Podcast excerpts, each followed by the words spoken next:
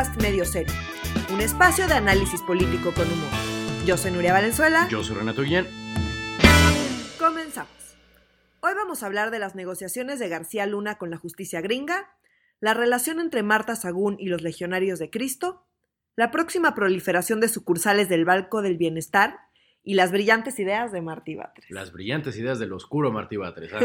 Qué bonito empieza el año con Genaro García Luna sudando la gota gorda en las cárceles gringas. Yo la verdad estoy muy contento. Casi yo decía, uy, de regalo de Navidad va a ser Calderón en la cárcel. Ya veremos. ¿no? Oh. Yo estoy muy contento, pero cuéntanos más detalles, por favor, querida. Bueno, Nuria. A ver, Genaro García Luna, recordemos rapidísimo, el exsecretario de Seguridad eh, Pública de, De Calderón. héroe de la guerra contra el narco. Así es, pues- también fue funcionario con Fox. Ah, es cierto. También fue. Él, él estuvo detrás de lo de Florence Cassé. Ajá, ¿No es sí, cierto? sí, sí, pero eso fue con Calderón. Con Calderón, correcto, sí, sí, correcto. exacto. Bueno, García Luna está ahorita detenido en Estados Unidos em, en una y en una y está en pleno en pleno juicio, Ok. ¿no? Su, su Lo están detención. enjuiciando. Lo están enjuiciando, las acusaciones dicen que supuestamente recibió millones de dólares como pago de sobornos por parte del cártel de Sinaloa. No. Ajá. ¿Cómo? Pero si nadie lo estaba diciendo desde hace como 10 años. Y después de dejarle el gobierno, se mudó a Miami Sí. y lleva pues años viviendo en Miami y puso Mm. negocios, entonces se supone que puso negocios con este dinero ilegal. No. Entonces ahorita, ¿en qué va el asunto? Él se declaró no culpable Ok.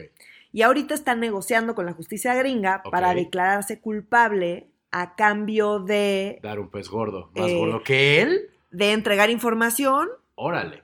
Eh, ahora, Bajo la vieja premisa de la mafia de que solo puedes dar lo que puedes probar, ¿cierto? O sea, no vas solo a hablar y nomás decir, sino decir, ok, les doy a tal persona con las pruebas Sí, o sea, para que la fiscalía pueda perseguir a esa persona. porque, ¡Órale! pues, porque si no, pues con una mera declaración no es suficiente. Claro. Ahora, todo el mundo está diciendo, sí, va a ir a entregar a Calderón y demás. Ahora, hay que recordar que Ajá. el cártel de Sinaloa y Genaro García Luna es una organización internacional, o sea, como, Sí. no, y sus operaciones, pues son una, son internacionales. Le podría pasar Entonces, lo mismo que a Harvey Weinstein. Bien podría ser que a lo que lo, que a la justicia gringa no le interese tanto Calderón, Oh. como más bien los gringos Ah. que están negociando con el cártel y demás. O sea, Ya. como que Ya. hay también todo un tema y toda una organización en Estados Unidos que bien podría ser que eso es lo que Mm. le esté interesando a los gringos. Claro. Más que los vínculos en México, los vínculos en, Estados, Unidos. En Miami específicamente, seguramente.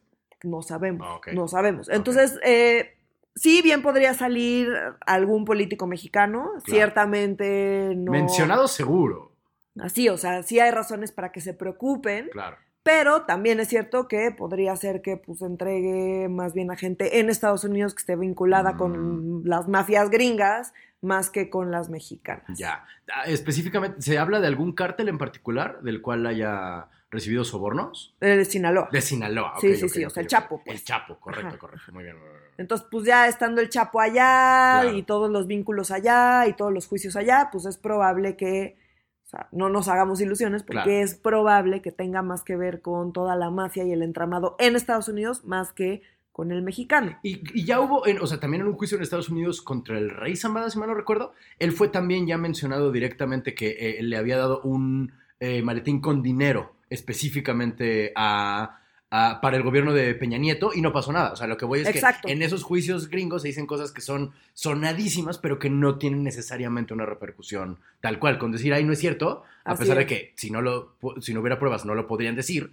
¿no? Ajá, pero como lo, pues, como allá los fiscales lo que están buscando es más bien detener y enjuiciar y encarcelar a los gringos. Claro. Y pues Órale. Y muchos narcos mexicanos tienen también ciudadanía gringa. Órale. Se puede poner de a peso. Yo espero que saque Ajá, No me importa sí, sí. tu pero pues, Cal- pero, ajá, pero Calderón vive en México, no, o sea, no tiene vínculos mayores con Estados Unidos. Entonces, Maldita sea. eh, no, o sea, yo vi mucha gente emocionada, Sí. no sé si haya suficientes razones para estar súper emocionados. Hay que estar pero bueno. pendientes porque seguramente algún detallito va a salir que va a tener una Ah, implicación. seguro, y van a salir notas, y va a estar divertido va a estar y demás, pero de ahí allá Calderón en la cárcel mañana no. No, no, no, lo veo, bien, yo bien, honestamente lo veo complicado. Yo, eh, ya después de tu análisis me parece también bastante, bastante acertado. Eh, en otro análisis bastante acertado, permíteme analizar la carta que Marta Sagún mandó a la opinión pública. Bueno, primero, antes que cualquier otra cosa, contexto, ¿no? El, el, el bulldog de la 4T, Santiago Nieto, el líder de la UIF, ¿verdad? Eh, Unidad de Inteligencia Financiera, dijo que está, eh, hay un caso en contra de los legionarios de Cristo, ¿no? Esta organización católica mexicana fundada por Marcial Maciel en el 41 y que ya hace una semana más o menos aceptaron que había eh, violaciones y pederastía dentro de la organización, tanto de Marcial Maciel como de otros eh, sacerdotes. Que lleva eso demostrado. Ah, claro, pero apenas la semana pasada dijeron, sí, cierto, ¿sabes? O sea, como que ya dijeron, me culpa, perdonen ustedes, ¿no? Todo eso. Y entonces esta misma semana resulta que hay una investigación contra de ellos de malos recursos, digo, perdón, mal financiamiento de recursos públicos a través de la fundación de Marta Sagún, la ultra conocida Vamos México, ¿te acuerdas? Sí, claro. Fue a través de, bueno, los detalles que tenemos hasta el momento es que parece ser que algo dentro de Vamos México se, se prestó para que eh, se, se, dieran recursos públicos a la, la, organización de Legionarios de Cristo. No, bueno. Marta Según sacó hoy a través de la cuenta de su esposo Vicente Fox, porque creo que Martita no tiene Twitter. No, Ay, es cierto, yo siempre que la veo está en la cuenta de Fox. Sí. Y luego están como cenando super pedos en Cancún. Exacto, y siempre es a través de la cuenta de Vicente. Y entonces, este, Vicente Fox sacó hace unas horas un tweet, perdón, sacó ayer un tweet donde la parte de Fox dice, porque vivo con ella, porque la conozco, porque sé quién es todo mi amor, todo mi apoyo y toda mi solidaridad para Marta, ¿no? Y entonces, con todas las comas que faltan, ¿no? Viene un mensaje de Marta Según de Fox que dice lo siguiente, la opinión pública en varios medios de comunicación ha circulado información sobre mi persona que es perversa y falsa. Estoy completamente de acuerdo. La, la persona de Marta Según Fox es perversa y falsa. Eh, niego categóricamente los hechos insinuados son un verdadero engaño a la opinión pública y una calumnia a mi persona. Estoy a favor de la transparencia y la rendición de cuentas y sé quienes hemos trabajado en política con el riesgo de ser calumniado. Es importante defender la verdad y recordar que cuando ves una injusticia, el siguiente puede ser tú. Esto último no me queda claro en lo absoluto. O sea, como. Yo creo que está. ¿Yo? O sea, como nosotros. Yo creo que está peda. Le faltan acentos que hacen que diga que su persona es persona perversa, y, perversa y falsa. En varios medios de comunicación ha circulado información sobre mi persona que es perversa y falsa. Total y absolutamente de acuerdo, señora Marta Sagún. Está muy desafortunado. Pero bueno, después de ver sus videos y sus cosas en redes sociales. Yo lo hasta medio, además. Hasta medio es, sería raro ver algo ¿Bien escrito? Pues sí, ¿no? Eso sería más sorprendente. Claro, a la gente ahora con, tanta, con, tantas mañaneras de López Obrador que se acumulan los errores, a la gente se le olvida que durante el, Fox, durante el Foxinato hubo también cantidad de estupideces, entre otras la de... No sé si te acuerdas de cuando Marta Según dijo el premio Nobel, la Rabina Gran Tagore, ah, hablando del premio Nobel Rabina Gran Tagore. que pensó que era una rabina, pero en fin, o sea, sí, nos queda muy claro desde el principio que la señora no sabe escribir, ¿no? Desde, desde que su marido estaba en el poder. Eh, hasta el momento no hay mucha más información al respecto de lo que hay, ¿no? Santiago Nieto ha sido, como siempre, muy cauteloso y diciendo que en efecto hay una eh, investigación contra este grupo católico, ¿no? Los legionarios de Cristo. Los legionarios dijeron que Marta Según solo les ayudaba a eh, recoger las limosnas, literalmente eso fue lo que dijeron. Ok. que esa era su última, su única este, tarea con, con ellos. Ya veremos qué saldrá. Yo creo que esta es una nota que vamos a ver otra vez en el futuro cuando salgan ahora sí ya a la luz los resultados de dichas investigaciones. Pero eh, de que está grandote, está grandote. Y aquí sí hay implicados directamente con nombre y apellido. Vamos México y Marta Sagún, que tiene una persona. Sorprendiendo absolutamente a nadie. Absolutamente nadie. Nadie, nadie, nadie. todas las noticias han sido como bastante cantaditas, ¿no? Como García Luna recibía este embute. ¡Oh, ¡No! Vamos México lavado de dinero y eran malos recursos financieros. ¡Oh, ¡No! Y en otras noticias del ah, no. ¿Qué nos sigue hoy del ah, no? Eh, ha sonado mucho esta semana el tema del famoso Banco del Bienestar. Que tiene el nombre más orwelliano del mundo, el Banco del Bienestar. Tú necesitas bienestar, puedes ir al banco a obtener. Yo la verdad sí un poco más de, ceros en mi cuenta, sí, me, me, darían bienestar. Ah, ya, sí. No, y eso, eso se ve en el banco. Claro, claro. El Banco del Bienestar es un, es que estúpido, es un banco de bienestar, es un banco con respaldo, ¿no? Pero, pero Donde nunca se acaba tu dinero. ¿Qué rayos guardan en el Banco del Bienestar?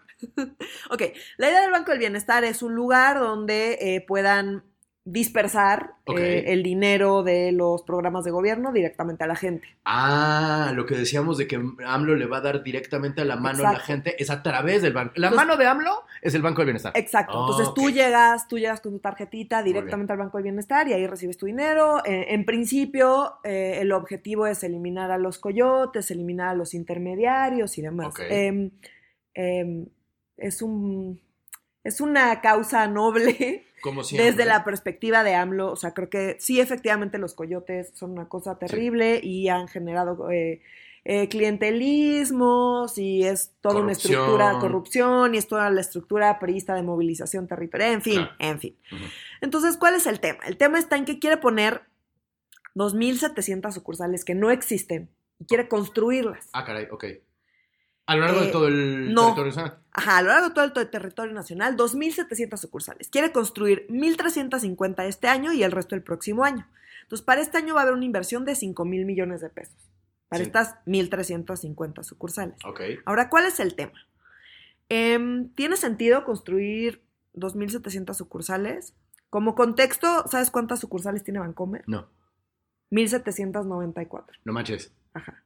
¿En son- todo el país? En todo el país. El- sucursales. El, no cajeros, sucursales. Ajá, El sucursales. doble casi, no, más del doble. No, ajá, como, o sea, mil sucursales más, digamos, que las Ah. que tienen Bancomer y Banamex, que son los dos bancos más grandes de México. Órale.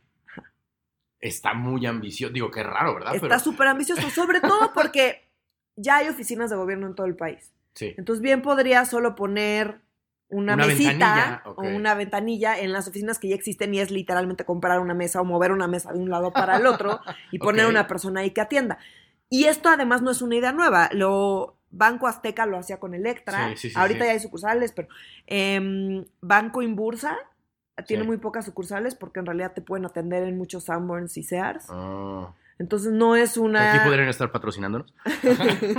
no es una idea nueva. Bien podrían haber puesto una ventanilla en oficinas de gobierno, y- pero no, no, no. Va a poner a los nuevas. militares a construir 2.700 sucursales. ¿Lo van a construir los milicos? No Sí. manches. ¿Lo van a atender también? Pues no sé. Órale. Ya, ya, pues ya a estas alturas seguramente sí. Coño. Ajá. Entonces está raro. No nada más eso, sino que para construir 1.350 sucursales Ajá. en este año, tendríamos, o sea, tendrían los militares que construir 3.6 sucursales diarias, incluidos puentes, domingos, sábados, días festivos, todo. 3.6 diarias. Diarias, No manches. construidas. No manches. Pues. ¿De qué tamaño van a ser? O sea, con que sean. de- No, es que no nos puede. O sea, tiene que ser más grande que un que mi departamento de 80 metros cuadrados. Ajá, sí, no, o sea, No manches. Pero. pues no eh, sé, yo creo que no, más bien van a ser unas chosillas. Cámara. O no, o sea, no Tres sé. punto- es que para 3.6 al día no construyes una casa de perro en tres. tres no construyes tres casas Y aparte, pues tampoco hay tantísimos militares, ¿no? Como para Ah, no, o sea, no sé. Yo siento que cada vez hay más. Pero. No, pero no- bueno, no sé, o sea, el Sí. punto está en que tendrían que hacer eso y tendrían que además 3.6 y haber día. empezado el primero de enero. o sea, ya tienen nueve días de retraso. Ajá, bueno, ya, ya o llevan sea, menos de que- 36. Este, Ya, ajá, no, ya sí. deberían llevar ajá 36 sucursales construidas. No manches. Entonces, pues no sé. Ay, qué horror. Ajá. Órale. Ajá. No se ve bien. O sea, no, no, no. Pues se ve ambicioso, ¿no? se ve ambicioso. Y, y mucha gente eh, pues dice que innecesario. Ahora le preguntaron a López Obrador que Ajá. si, que si habían considerado hacer esto como de poner la ventanilla. Y él dijo que no, que sí se había contemplado, pero no, que eran necesarias las sucursales. Uf. Yo creo que sí tienen una idea como de este es como un lugar buena onda donde vienes por tu, por tu lana y Claro. te va, ¿sabes? O sea, como que sí creo que, otra vez, su idea creo que está muy alineada con lo que él quiere transmitir y con lo que él quiere lograr, Ok. pero pues suena un poco factible y poco viable la construcción, la operación, sobre todo dado que ya es el gobierno, que ya tiene oficinas en todos lados. Claro. Y sería, como dijiste, más fácil poner una, una mesita en sucursales de gobierno que hacer Que tantísimas construir Híjole. 2.700 sucursales que no tiene ni Bancomer. que no. Estas sucursales no las tiene ni Bancomer. y aparte el Banco de Bienestar, no manches. Insisto, el nombre es muy orwelliano, como la policía del pensamiento cobra en el Banco de Bienestar. Pero creo que tiene que ver con eso, o sea, tú vas ahí a recibir bienestar. Ya. Entonces, pues no puedes ir ahí el que se está peleando por, con la licencia o ve tú a saber con... van a ser las sucursales más cómodas del mundo. El Banco de Bienestar así te sientas en reposé. Pues no creo, porque acuérdate que tienen que hacer 3.6 y, y Y cada, día y pues no, yo no creo que haya reposets, No, pues no, híjole, está bien, bien, bien gachísimo este, esta onda. En fin, este, hablando de, mira, algo, algo que me di cuenta en vacaciones es que la, la, eh, la obra de infraestructura más grande de la 4T, yo creo va a ser que eh, van a empedrar el camino al infierno con todas sus buenas intenciones, ¿sabes? Porque mi abuelo decía ajá. que el invierno, el infierno está emped- el camino al infierno está empedrado de buenas intenciones. Bueno, hay un chingo de buenas intenciones que están empedrando ese camino, entre otras, la de Martí Batres, el único afrodescendiente de la, de toda la, de todo el gobierno, de toda la 4T, que el otro día me di cuenta que su hermana se llama Lenina. O sea, su familia debe ser súper de izquierda porque él es, es Martí, Lenin y tiene otra hermana que ahorita no me acuerdo su nombre, pero los dos tienen así una carga zurda muy cabrona. En fin, eh, la cosa es que o ayer Martí Batres presentó una iniciativa para que la extorsión sea incorporada al catálogo de delitos graves, ergo que tenga prisión preventiva oficiosa, ¿cierto? Ajá. ¿No? Así es como está funcionando Sí, sí, ahora sí. en esta Que es que antes de investigar cualquier cosa, Claro. te meten en la cárcel y luego... Luego Y averiguan. luego ¿no? O sea, averiguan. primero encierran y luego averiguan, ¿no? Ajá. Eh, y bueno, esto, de nuevo, esto suena como un buen, un buen plan, ¿no? Dado que dicen que es el segundo crimen más cometido en México, que a todos nos han hablado en un momento. eh, Así, a mí, A me- mí yo creo que me hablan cada semana. Ah, cabrón, cada semana. Ay, sí, para los fraudes estos de Sí. te has ganado un premio Ah, de... sí, sí. Es que hay varias modalidades. Te Ajá. ganas tu premio. Sí, de hecho, el del ajá. pariente lejano, el de la tía, ¿no? Ajá, según esos. el Consejo Ciudadano para la Seguridad y Justicia, Ok. em, hay, en- o sea, estas- están estas modalidades con estos porcentajes. Esto es de lo que se denuncia, porque tú Claro. cuántas veces has denunciado No, una... nunca, Nunca. Jamás. Ok, entonces a ver, 34% de las extorsiones son fraudes, te ganaste un premio, viaje, bla, bla. Y ahí muchas veces lo que buscan es conseguir información personal. Ya.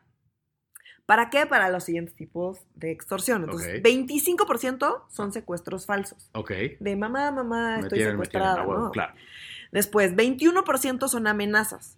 Y ahí, aquí generalmente, pues cuentan con información personal. Claro, Entonces, claro. como me das dinero, o secuestro a tu hijo, Claro. o te mato, o. Que es el clásico de somos la línea o Eh, somos el cártel de Jalisco. Ajá, no, sí. 17% son supuestos narcos. Ah, o como de actividad. Digo, muchas de estas están relacionadas. Claro, ¿no? claro. Y, eh, y otro que me dio risa, que es, Ujú. es- es mínimo, pero me dio risa, 1% Ujú. le piden dinero a la víctima a cambio de información sobre una supuesta infidelidad de su pareja. o sea, exponiendo infieles. ¡Wow! Son súper creativos los Uno- extorsionadores. Está raro que solo sea el 1%. Yo pensaría que sería el más útil. Porque, ¿sabes? O sea, porque a mí me han hablado tres, Ahora, cuatro no veces de sabemos, mi hija, a ver, no ojo, tengo. ajá, siete- solo 7% de los intentos de extorsión terminan en un pago. ¿Solo 7%? Ajá, entonces realmente, Órale. o sea, la cantidad de, de llamadas de extorsión es abrumadora, Sí. pero la cantidad de llamadas de extorsión que terminan con- realmente con un pago eh, eh, eh, es, Menos mucho, del es 10%. mucho menor, es, es de solo Aún así es negocio. Según la información con la que se cuenta, porque seguramente hay, o sea, pasan muchas cosas de las que, que no tenemos, no La tenemos una información. Sí. Entonces, em, lo que no sabemos es cómo se distribuye ese 7% de los que sí pagan. Igual y todo el mundo de ese 1% de las llamadas de extorsión. Ajá, o sea, son 200 llamadas exponiendo infieles, pero pagan 150. Yo qué sé, ¿no? seguro, seguro. ¿Sabes? seguro. Qué bonito, qué bonito. Y, ah, bueno, para mí lo más irónico de todo este caso, que en efecto están muy chistosos los, la- la- las, las- los tipos de extorsión, para mí lo más cañón es que se realiza desde las cárceles. Ajá, O sea, esto, es, exacto, esto, es, sí. esto es información... Recuerdo un, un- un reportaje de Ciro hace como un año donde metieron una cámara al cerezo y está viéndose dónde se rentan las oficinas para hacer Sí, eso. el reclusorio oriente es como un call center de Exactamente. extorsionadores. Entonces quieren meter a la cárcel a la gente que ya está en la cárcel. O sea, los van a meter más a la cárcel o, o los van a meter a la cárcel dentro de la cárcel, ¿no? Y luego van a hacer, todos los que trabajaron en el call center van a estar en un call center nomás más adentro. Como esas películas que no entiendes el final. Ajá. Estábamos dentro de la cárcel todo el tiempo. Pero era un sueño, pero estoy loco. Sí, ¿no? Y, es- y- y entonces ahora van a extorsionar desde dentro de la cárcel a los que están dentro de la cárcel menos adentro Menos para que ellos que- extorsionen a los que están afuera, ¿sabes? Sí, o sea, no va a servir de nada, eh, de nada que, No, es- es- que te metan a la cárcel por el delito de extorsión. porque ya estás en la cárcel. O sea, sí, porque muchos de ellos ya están en la cárcel. Entonces Es que- da, da lo mismo y porque no se denuncia. En fin, o sea, en realidad sí. para combatir el delito de extorsión, o sea, lo que dicen los de esta organización es que lo que se requiere pues, es información. Entonces, sobre todo, por ejemplo, caen mucho los viejitos, Sí, seguramente. ¿no? Sobre todo, o sea, pues si les dicen que está secuestrado su nieto, su hijo, y pues es, es- no, o sea, es más fácil como Claro. que engañarlos y viven, pues son de otra generación. Nosotros como que siempre estamos esperando que todo lo que me llegue seguro va a ser falso. ¿no? Nuestros papás menos, como que siempre te mandan el WhatsApp de ya van a cobrarnos, no, no, o sea, ¿no? Los, los más viejitos, pues todavía son todavía más crédulos. Sí. Entonces, este tipo de cosas suelen funcionar más, pues, Con en viejitos. adultos mayores. Entonces, pues, informarlos, que sepan, ¿no? Y es en realidad la manera de combatir eso, porque los del reclusorio oriente no van a dejar de ser un call center de extorsión. No, sí lo van a dejar de hacer porque ahora los van a meter a la cárcel. Ah, bueno, igual ya en la, en la cárcel, adentro de la cárcel, La ya cárcel, no, dentro de la cárcel, ya no van a poder, van a perder su posibilidad de, de extorsionar gente. A no les van, no van a tener teléfono. Pero entonces, ¿cómo voy a ganar la vida? no? Qué cañón que haya. Digo, yo, yo, yo sé que suena estúpido, pero es, es ponerte un poquito a pensar en lo que estamos diciendo, ¿no? O sea, que hay un call center en la cárcel. Sí, o sea, de- de- sí, ¿cómo sí. changos metes un teléfono o ya no digas uno, un chingo de teléfonos al, al- a la cárcel? O sea, como no debería. Es como que existe la posición del misionero. Como los misioneros no cogen, porque hay una posición que así se llama, ¿no? Me- me- me- es tantito analizarlo y darte cuenta que desde el principio el problema es absurdo, ¿sabes? O sea, Sí, es claro. un delito que se hace dentro de la cárcel. Y entonces quiere resolverlo con más cárcel, donde que claramente hay problemas serios. Claramente la cárcel no está funcionando. Lo que tenemos que hacer es meterlos más a la cárcel. la cárcel no funciona en la kermés, o sea, no, no, no manches. Eh, eh, Es que es como, neta, es como ilegalizar el agua en el mar, güey. O sea, como que de pronto los peces payasos digan, "Ay, es que ya estamos aquí adentro. Pues no mames, ¿dónde van a estar? Ay, en fin, esta es una de esas piedras nuevas Así es. de la- del, el- del enorme empedrado al camino al infierno que está construyendo la 4T. Oye, y otro, y, y otro, Ah, sí. hubo una declaración de AMLO en una de las mañaneras de, esta semana que causó mucho revuelo en. Twitter. Bueno, todo causa revuelo en Sí, Twitter. es lo que iba a decir, me ganaste justamente, sí. Pero bueno, AMLO dijo eh, que quienes cometen delitos violentos, por lo general, lo hacen drogados y son en su mayoría jóvenes. Ah, ok. Entonces toda la gente se le echó encima porque estaba discriminando a los jóvenes y estaba... Ajá. Creo que sacaron esta declaración de contexto. También es muy común. Ajá, entonces a ver, sí, Ajá. está súper mal y no es políticamente correcto decirlo así y, y sí está discriminando, Claro. pero su intención no era como estigmatizar a los jóvenes. Ajá. No que esta declaración no lo haga, sí Claro. lo hace, pero, No, pero, no- su- pero esa no es su intención. no era el bronco diciendo Sí, exacto. están panzonas. Exacto, Sí, exacto. sí, no era el bronco diciendo están panzonas. Exactamente. Entonces, ¿por qué lo dice? Lo dice porque para él es una justificación a sus programas. Ok. ¿no? A, eh, a enfocarse en los jóvenes, a darles espacios de educación y de cultura y de trabajo para que no anden drogándose. Los macanazos que y, decía. exacto, para que no anden drogándose y, y cometiendo delitos violentos. Ok. Sí es súper la idea del viejito de, Sí. hay esos jóvenes drogadictos violentos, que, que- delincuentes violentos, Ah. drogadictos marihuana. También depende qué droga, porque claro, o sea, intentas saltar a alguien pacheco, está bien difícil. Te estúpidamente. ¿Cuál fue la Yo quiero ver eso. Como dice mi amigo Juan Carlos Escalante, que tiene un chiste que, ¿cuándo ha pasado esto en una delegación? Señor policía, me asaltó un pacheco. me pidió para unos pingüinos. Jamás. ¿Cómo? Nunca. Sí, no, no. Borrachos, claro. Igual comida, ¿no? En Un o sea, pacheco podría robar comida también. Claro, pero, eso es, pero es de robo hormiga, ¿no? Ajá, exacto, pero no sería violento, nunca sería violento. Pero no, es bueno, imposible. pero bueno, estas ideas de, de sí, ideas súper de viejito, Sí. de el marihuano. El marihuano violento. violento. Exacto. Pero bueno, el punto es que quiere, eh, o sea, está justificando él porque es importante enfocarse en los jóvenes Ajá. y Abrazos no no balazos. descuidarlos y atender a los jóvenes. Entonces, una de las, eh, de las estrategias que tiene para atender a los jóvenes son las universidades del bienestar.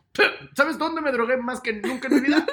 En la universidad, pero bueno. Del bienestar, aparte. La Universidad del Bienestar. Oh, Puta madre, sí, no. Bienvenidos a su clase de bienestar. Siéntense cómodamente. Este, Prendan su prendan porro. su- Ay, qué bonito. Entonces, bueno, eh, las universidades del bienestar eh, este año van a tener un presupuesto mucho menor que el del Banco del Bienestar. Ah, nomás, mira. Eh, Ok. 987 millones de pesos. eh, va- es menos que el del año pasado. se supone que van a construir y operar un montón de planteles, Ah, no se sabe leche. bien cómo. Claro. Otra vez, la intención es buena, la idea es ¿Estos que no hay que día? descuidar a ¿Quién los... sabe? No, no sé, pero... pero bueno, su idea es inscribir que cuatro de cada diez jóvenes de entre 18 y 22 años estén inscritos en estas universidades. Es un... Sí, o sea, quiere que Un chingo de 39, gente. po- sí, muchísima gente, que 39% de los jóvenes entre 18 y 22 años se inscriban a estas universidades.